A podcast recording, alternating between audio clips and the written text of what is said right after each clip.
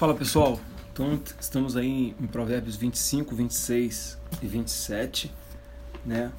É, o, vi, o 25 fala sobre lições morais, né? E ele já começa aí no capítulo 12, no versículo 12, dizendo: Como pendentes e joias de ouro puro, assim é o sábio repreensor para o ouvido atento, né? Ou seja, ele já diz logo é, o quão é importante você ter alguém é, para quem conversar e te repreender em alguns momentos, né? E olha o 11 que ele fala, como maçã de ouro em salva de prata, assim é a palavra dita no tempo certo. Ou seja, imagina uma bandeja de prata, um, um, um cheio de, de coisas é, prateadas e de repente você põe uma maçã de ouro, né? Ela vai brilhar ali e vai fazer diferença.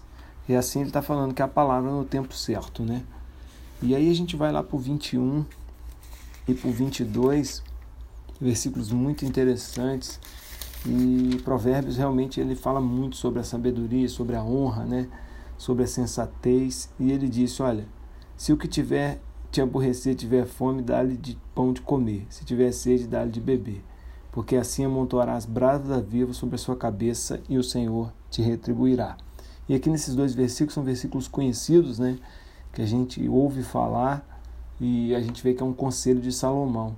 Como Salomão deu o conselho anteriormente para você ajudar o, o, o pobre, e ele diz: quem ajuda o pobre é como se estivesse ajudando a Deus. Né?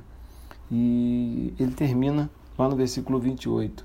Como cidade derribada que não tem muros, assim é o homem que não tem domínio próprio.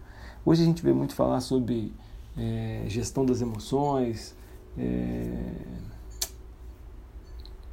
enfim. E já, Salomão já dizia isso daqui, né? Como uma cidade sem muro, ou seja, como uma cidade sem proteção é alguém que não tem é, inteligência emocional. E a gente vai para o 26, no capítulo 15, do 20, no versículo 15 do 26, ele diz: O preguiçoso mete a mão no prato e não quer ter o trabalho de levar a boca. Então ele fala muito sobre o preguiçoso e o trabalhador nos seus versículos, né? Em todo Provérbios ele faz sempre essa conotação entre o trabalhador e o preguiçoso. Olha só o versículo 20: Sem lenha o fogo se apaga, e não havendo maldizente cessa a contenda. Olha só o que ele fala, né? Que é, jogar fogo na fogueira talvez venha daqui de Provérbios, né? Que a gente sempre diz, pô, fulano está jogando fogo na fogueira. Por quê? Ele está fazendo o que Salomão falou ele está botando lenha no fogo, né? Então você vê como é que Provérbios é, é, é sábio, né? Como Provérbios é, é maravilhoso.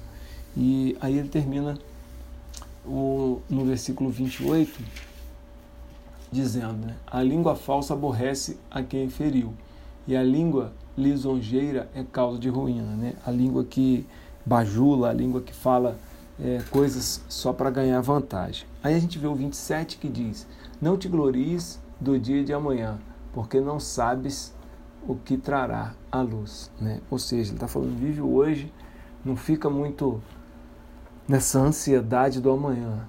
E aí ele fala no versículo 2: Seja o outro o que te louve, e não a tua boca, e o estrangeiro e não os teus lábios. Ou seja, ele está falando, cara é, não seja é, soberbo. Tá? Se alguém tiver que te elogiar, que sejam os outros. E aí ele fala no versículo 5. Esse 27 é meio que um. Eu percebi aqui, ele repete muitas lições que ele, que ele vem trazendo. Né? Ele fala da mulher rixosa, ele fala da, do nécio e do sábio. E olha o versículo 5 que ele fala: Melhor é a repreensão franca do que o amor encoberto. Né? Leais são feridas feitas pelo que ama, porém os beijos de quem odeia são enganosos. Você vê que ele está sempre fazendo um contraponto né, do certo e do errado. E no versículo 17 ele diz, um dos versículos que eu ouvia muito o camarada meu falar, né? Como ferro com ferro se afia, assim um homem ao seu amigo. Né? O que trata da figueira comerá o seu fruto, e, e o que cuida do Senhor será honrado. Ele, eu lembro que eu tinha um amigo que a gente às vezes divergia muito em algumas coisas, né? E ele dizia: Medeiros, o bom é que eu aprendo com você e você aprende comigo. E ele sempre dizia esse versículo, né? Que o ferro com ferro se afia. E ele dizia, na verdade, a gente um acaba ajudando e ensinando o outro.